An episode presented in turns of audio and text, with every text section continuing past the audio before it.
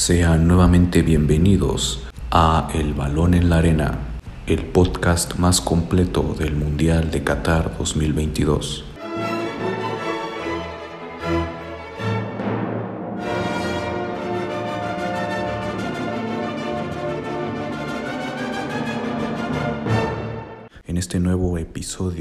Voy a estar hablando sobre lo acontecido en los cuartos de final, quiénes fueron las más grandes figuras que componen el once ideal de esa etapa y cómo se desarrollaron las semifinales de esta Copa del Mundo.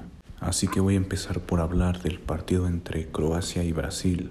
Ambos equipos se disputaban la posesión del balón de forma muy pareja, sin embargo el equipo brasileño fue el que más intentó llegar al arco rival, intentó de todos modos posibles abrir el marcador, mientras que los croatas buscaban hacer lo mismo, pero sabiendo administrar bien su energía y sus recursos físicos, ya que la velocidad que le podían imprimir los brasileños a su juego ofensivo era muy peligrosa. La falta de tino en el contraataque brasileño fue lo que terminó por llevar al partido a los tiempos extra, en donde Neymar adelantaría a los brasileños en los minutos agregados al primer tiempo extra. Sin embargo, este equipo brasileño no se llevaría la victoria, ya que justamente a tres minutos de que se acabara por completo el partido, el delantero Bruno Petkovic, que entró desde la banca, anotó un golazo, un remate que fue ligeramente desviado por la defensa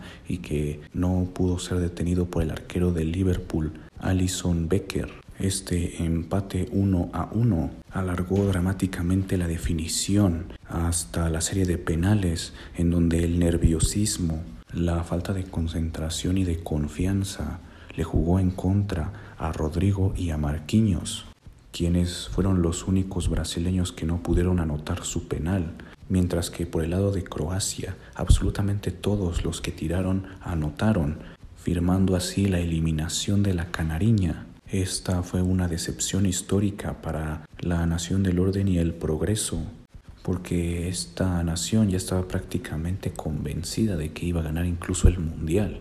Lo que les preocupaba más en los días previos a este partido, a los aficionados, era dónde iban a colocar la sexta estrella. Sin embargo, una selección que nunca ha levantado un título mundialista les enseñó cómo deben ser más humildes y realistas. Si bien la eliminación de este equipo brasileño antes de la final no parecía ser tan obvia si se venía anunciando debido a sus excesos de confianza en la defensa, lo que finalmente fue lo que terminó por encaminarlos a la eliminación. Además de ello, desaprovechaban claras oportunidades con esta salida tan increíble de uno de los más grandes candidatos al título, también se puede decir que incluso los mismos modelos matemáticos han fracasado, ya que un modelo creado por el investigador Joshua Bull de la Universidad de Oxford para predecir al campeón del mundo colocaba a Brasil como el máximo candidato al título, aquel equipo que tenía prácticamente la mayoría de las probabilidades. Este modelo matemático simuló las etapas de la fase de grupos más de un millón de veces y los encuentros de eliminación los simuló cien mil veces. Los resultados de este modelo matemático colocaban a Brasil como el equipo ganador. El otro finalista era la selección de Bélgica. En las semifinales se encontraban Argentina y Francia, pero a pesar de estos dos aciertos, el modelo también señalaba que México pasaba de la fase de grupos, al igual que Ecuador, Irán, Dinamarca y Uruguay. Esta derrota tuvo un sabor agridulce para Neymar, pues empató a Pelé como el máximo goleador de la selección brasileña, con 77 tantos aunque las diferencias siempre van a ser abismales, ya que Pelé consiguió estos números en 92 partidos y Neymar en 124. Pelé tiene tres copas del mundo y Neymar solamente tiene una confederaciones.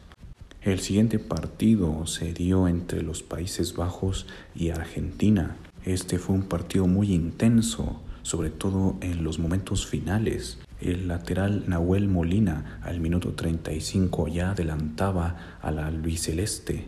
Posteriormente Lionel Messi marcaría de penal al minuto 73 y parecía que el partido iba a terminar ahí, pero cuando entró de cambio Wout Weghorst todo cambió. Este delantero neerlandés anotó un gol al minuto 83 por un remate de cabeza que era imposible de detener. Y después, casi en la última jugada del partido, recibió el balón a escasos metros del Dibu Martínez para doblegar nuevamente al arquero argentino. El alargue llegó hasta la tanda de penales, en donde el Dibu Martínez se convirtió en figura y justamente como había considerado yo, el equipo argentino tuvo ventaja en los penales. Este partido estuvo lleno de polémicas, tanto de un lado como del otro, ya que los jugadores argentinos les restregaron en la cara a los jugadores y al cuerpo técnico de los Países Bajos que ellos habían pasado y los habían eliminado. Sin embargo, todo esto ocurrido debido a que los habían infravalorado, a que días anteriores al encuentro sus declaraciones habían calentado los ánimos previo al partido. Esto se vio reflejado de forma increíblemente histórica, pues este es el encuentro con mayor cantidad de tarjetas amarillas en la historia de los mundiales. 17 tarjetas amarillas en total y una roja. 8 en total fueron para los Países Bajos. Ocho fueron para los jugadores de Argentina y una tarjeta amarilla fue para el técnico Scaloni. Este registro tan inmenso de tarjetas y amonestaciones podría afectar a la escuadra albiceleste porque varios de sus jugadores más importantes están amonestados.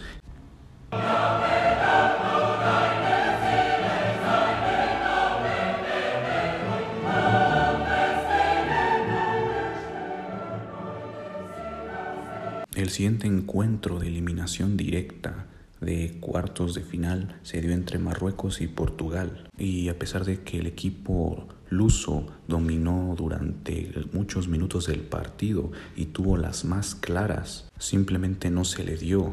Ni Gonzalo Ramos, ni Bruno Fernández, ni Cristiano Ronaldo, ni Joao Félix pudieron doblegar a esta selección marroquí. Se puede decir que no tuvieron suerte, que simplemente les faltó puntería, pero la verdad es que el trabajo de Marruecos en la zona defensiva también tiene que reconocerse. Bastó con la anotación de Youssef en Nesiri al minuto 42 para que Marruecos se impusiera ante Portugal. Este remate de cabeza del delantero de 25 años del Sevilla fue realmente complicado ya que se estima que este cabezazo tuvo que realizarse por arriba de los 2 metros con 70 centímetros. Es decir, que en Nesiri tuvo que saltar casi un metro para poder realizar el remate. Portugal no pudo abatir a Bono, el arquero marroquí, y se quedaron con las ganas de pasar a la siguiente fase.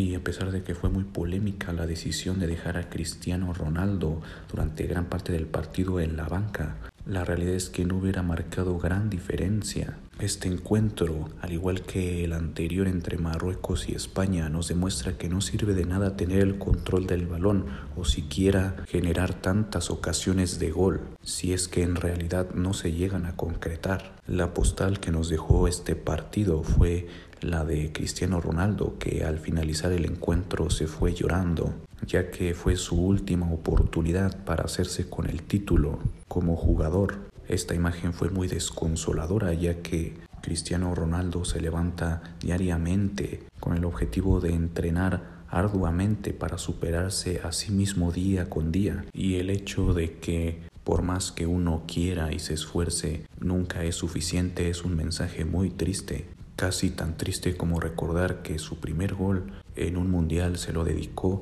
a su padre fallecido y su último gol marcado en una Copa del Mundo se lo dedicó a su hijo que a los pocos días de haber nacido falleció. El último encuentro de estos cuartos de final sería entre Inglaterra y Francia, en lo que fue un verdadero partidazo y si bien el encuentro pudo ser para cualquiera, el que aprovechó más las oportunidades que tuvo fue Francia.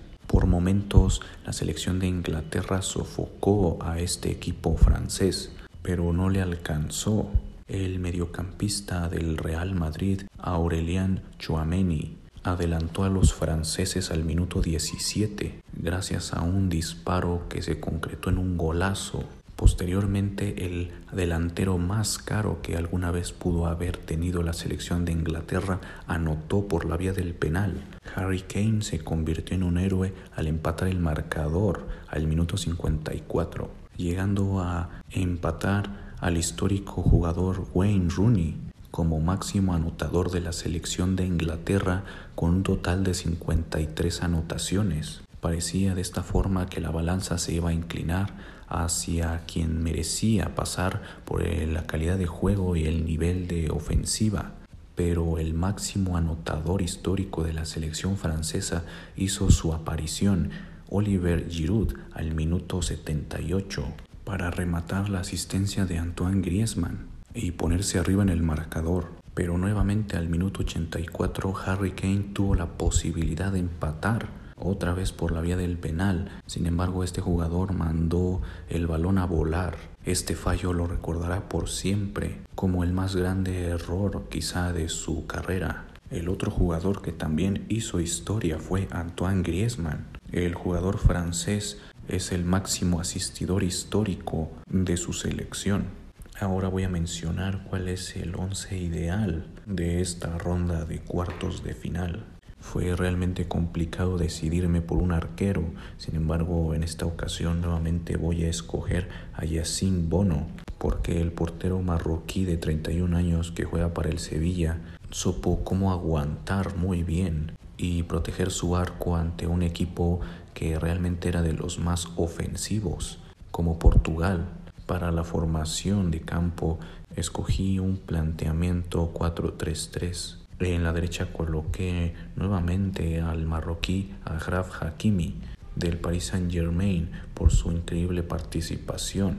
Del lado izquierdo de la defensa escogí a Nahuel Molina el jugador del Atlético de Madrid marcó un muy buen gol para su selección y además tuvo una participación redonda, defendiendo y aportando lo necesario para su equipo. En el medio he colocado a dos defensas de clase mundial. El primero es Dayot Upamecano, el defensa francés de 24 años que juega en el Bayern Múnich se ha convertido en la máxima figura y referente de la defensa de Francia. Él supo cómo manejar muy bien a la ofensiva inglesa, algo que muy pocos defensas del mundo podrían decir. El otro defensor central que escogí fue Nicolás Otamendi, el experimentado defensa de 34 años que se desempeña en el Benfica de Portugal. Participó de manera muy destacada en este partido y demostró que su experiencia es inmejorable. Pasando al medio campo, el primero que se me viene a la mente es el croata Luka Modric, que ya con 37 años, habiéndolo ya ganado todo prácticamente con el Real Madrid y contando con un balón de oro, sigue queriendo todavía acrecentar su leyenda, sigue luchando y jugando como desde el primer día y ha hecho méritos más que suficientes para ser considerado de los mejores jugadores de esta Copa del Mundo. El siguiente jugador que escogí para el medio campo es Aurelien Chouameni, porque el francés, a pesar de ser completamente contrario a Luka Modric y estar iniciando recién su carrera con 22 años, su calidad como jugador ha ido mejorando también con su madurez en esta Copa del Mundo. Ha sido también de lo mejor que tiene este equipo francés, llegando a suplir la baja de N'Golo Kanté de una manera más que exitosa. El último mediocampista que escogí como dentro de los mejores es Sofian Amrabat de Marruecos. Él ha sido de los mejores jugadores de esta Copa del Mundo y nuevamente vuelve a tener una participación invaluable para su selección. Lo más seguro es que este centrocampista de 26 años de la Fiorentina deje este equipo para pasar a Liverpool o algún otro equipo importante de Europa. En la delantera hay tres jugadores que se encuentran como piezas claves de sus equipos y que anotaron en esta ronda de cuartos de final. Por un lado se encuentra Lionel Messi, que a pesar de tener 35 años sigue jugando de una forma impresionante y es un buen líder para su selección dentro de la cancha. En esta ocasión brindó una asistencia y un gol. Además cobró bien un penal y gracias a él su equipo se encuentra en la siguiente fase. Del otro lado escogía Bruno Petkovic. Él sí supo cómo aprovechar las oportunidades y los espacios que dejaba la defensa brasileña. Su equipo actual es el Dinamo Zagreb, pero lo más probable es que parta algún destino más competitivo que no sea la liga de su país. Y por último, en el medio, nuevamente escogido a un jugador que ya había mencionado en otro once ideal anteriormente. Y este atacante es Oliver Giroud y con 36 años nuevamente se echa el equipo al hombro a nada más y nada menos que la selección de Francia, la actual campeona del mundo y que busca el bicampeonato. Su gol en esta ronda le dio vida ante la escuadra de Inglaterra y por eso a pesar de su edad sigue siendo uno de los mejores de esta Copa del Mundo.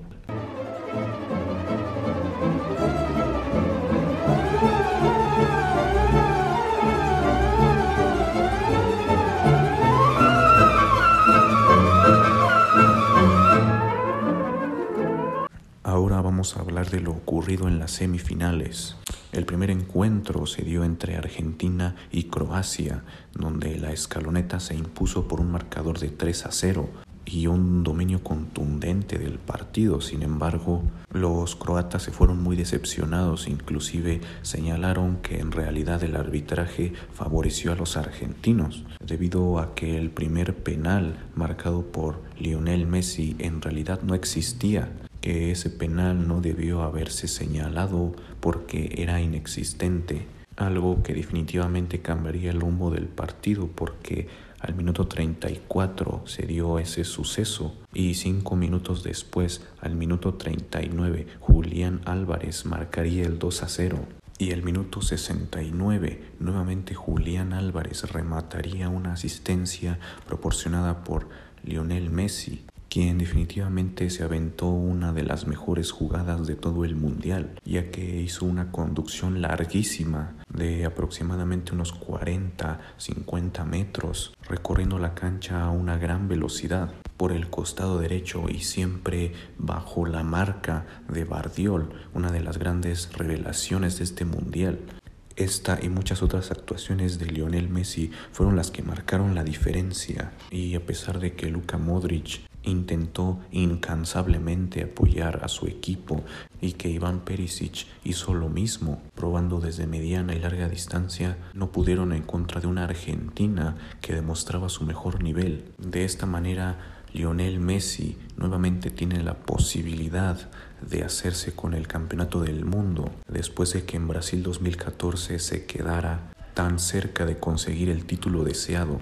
El encuentro entre Francia y Marruecos terminó con marcador a favor del Plus. Desde el minuto 5, Teo Hernández ya adelantaba a su equipo francés debido a una genialidad. Fue un remate cruzado y hacia abajo, y la verdad poco pudo hacer el arquero Bono para detener ese disparo. El equipo de Marruecos tuvo oportunidades claras y no tan claras durante el resto del desarrollo del partido e inclusive contuvo la posesión del balón durante varios minutos, pero no supo cómo capitalizar ni crear oportunidades que fueran más concretas. Intentaron por medio de los tiros de mediana y larga distancia, a través de cabezazos, de jugadas individuales y hasta incluso de una chilena pero todo fue rechazado por Hugo Lloris y la defensa francesa. Y justo en el momento en el que más parecía que se podría avecinar el gol de Marruecos, apareció la gran figura, relevo, que es Kylian Mbappé. Fue por medio de su conducción individual como llegó al segundo gol de Francia al minuto 79 Mbappé se atrevió a entrar en la defensa marroquí. En una jugada individual llegó a estar en medio de cinco jugadores de Marruecos que desviaron su disparo y ese balón descompuesto llegó a los pies de Randall Kolo, el delantero de 24 años del Frankfurt de la Bundesliga alemana que remató y anotó un gol, el segundo gol y el definitivo que sentenciaba la clasificación de Francia a la final. Kylian Mbappé va a tener la posibilidad de convertirse en uno de los pocos jugadores en la historia que pueden decir que ganaron dos copas del mundo de forma consecutiva. Y lo más sorprendente es que si lo consigue será el primero en hacerlo con apenas 23 años.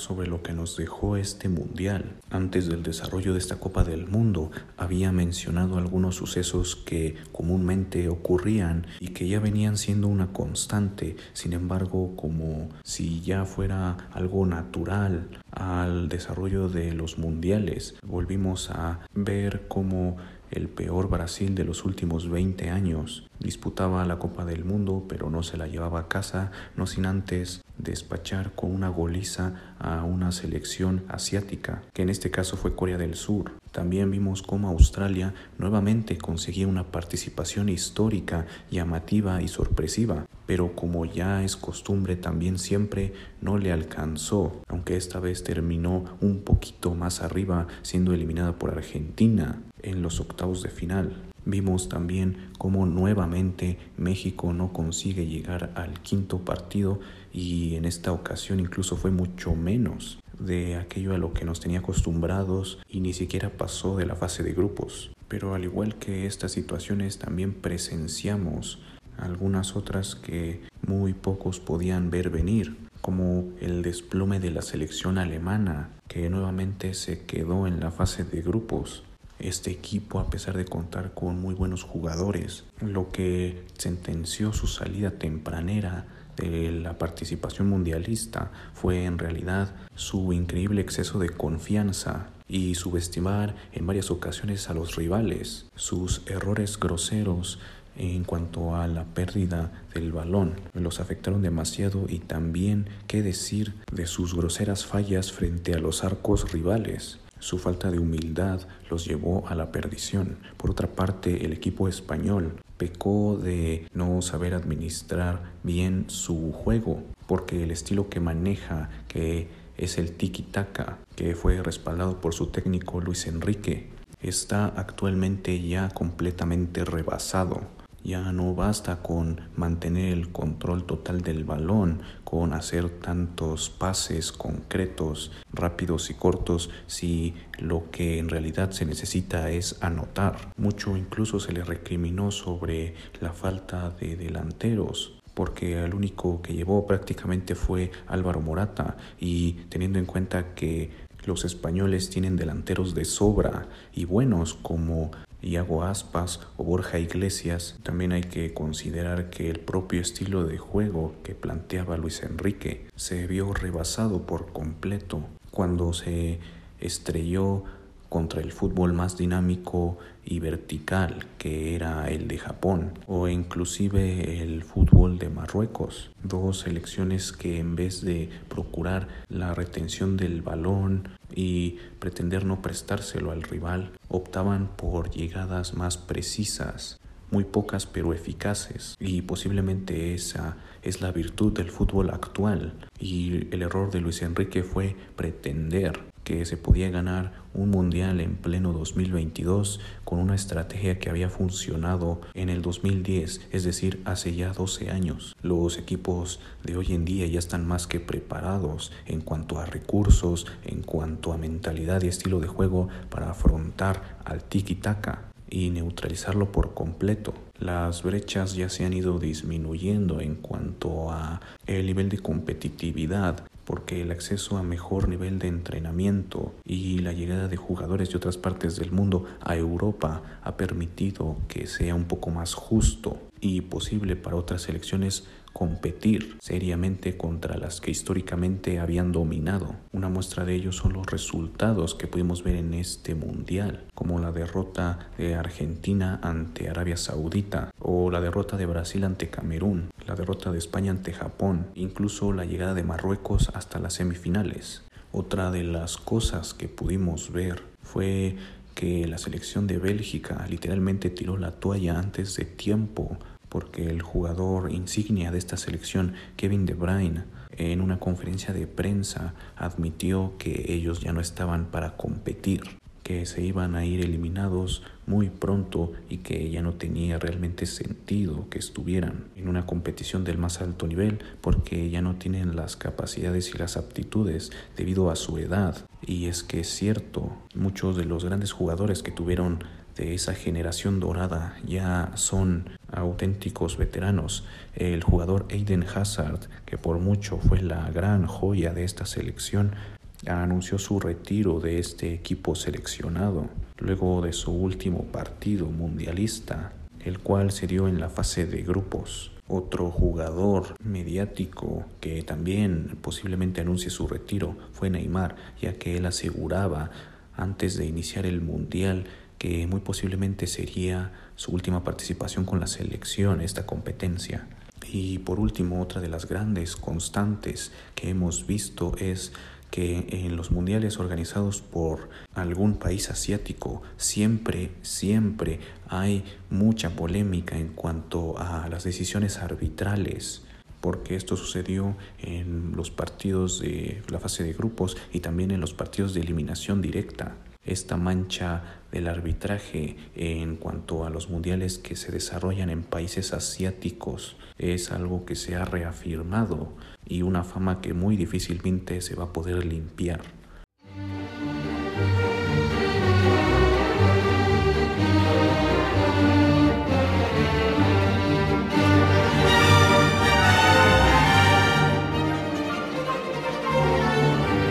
Cualquiera de los dos equipos, tanto Argentina como Francia, tienen las herramientas necesarias para convertirse en campeones. Sus equipos se defienden muy bien, construyen un juego muy efectivo y saben cómo responder a la presión. En cuanto al ataque, son incalculables la cantidad de jugadas que generan, pero el duelo más interesante para medir fuerzas entre estas dos potencias se dará entre sus dos más grandes ídolos actualmente, Kylian Mbappé y Lionel Andrés Messi, que pasarán de ser compañeros del Paris Saint-Germain a ser rivales en una final de la Copa del Mundo. Mbappé ha llegado a hacer comentarios de cierto desprecio hacia el fútbol sudamericano, diciendo que están muy atrasados y que en Europa se encuentran las verdaderas potencias y el buen fútbol. Se decía hace unos meses incluso que él mismo había sido quien había incentivado la salida de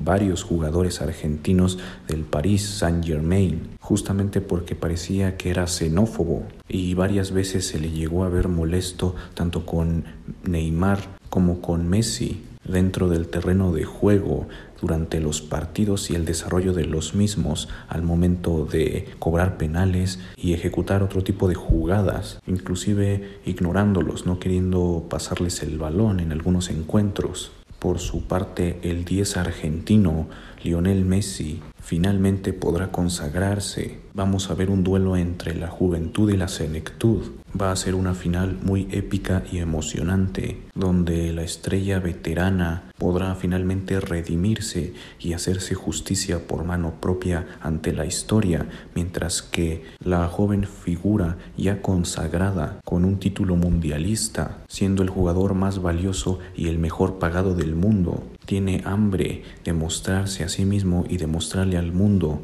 que él no es el futuro sino el presente y que pudo vencer a uno de los jugadores más grandes de su época y de los mejores y más prolíficos de toda la historia.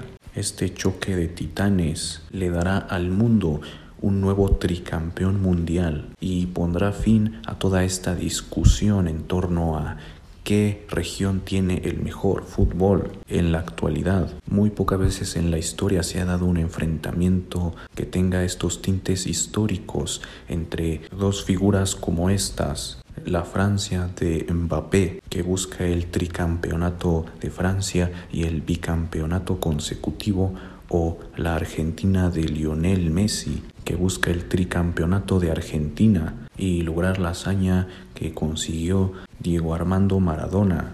Además hay que recordar que la escaloneta tiene que acabar con la maldición de la Copa América, que dicta que el vigente campeón de la Copa América nunca ha llegado a levantar un campeonato del mundo. Ahora solo tenemos que esperar a ver el partido que ojalá sea uno de los más emocionantes a lo largo de toda la historia, marcada por esta rivalidad y compañerismo de los dos 10, el de Francia y el de Argentina. Este par de selecciones ya se habían enfrentado hace cuatro años en Rusia por los octavos de final de aquel mundial. Francia derrotó al albiceleste por un marcador de 4 a 3. Esta será la posibilidad de la revancha. Argentina viene con un mejor plantel y Francia viene con uno renovado, en su mayoría. Entonces podemos esperar lo mejor de ambos bandos. Por el momento no tengo nada más que decir, solo que disfruten la final de esta Copa del Mundo y espero que les haya gustado este podcast.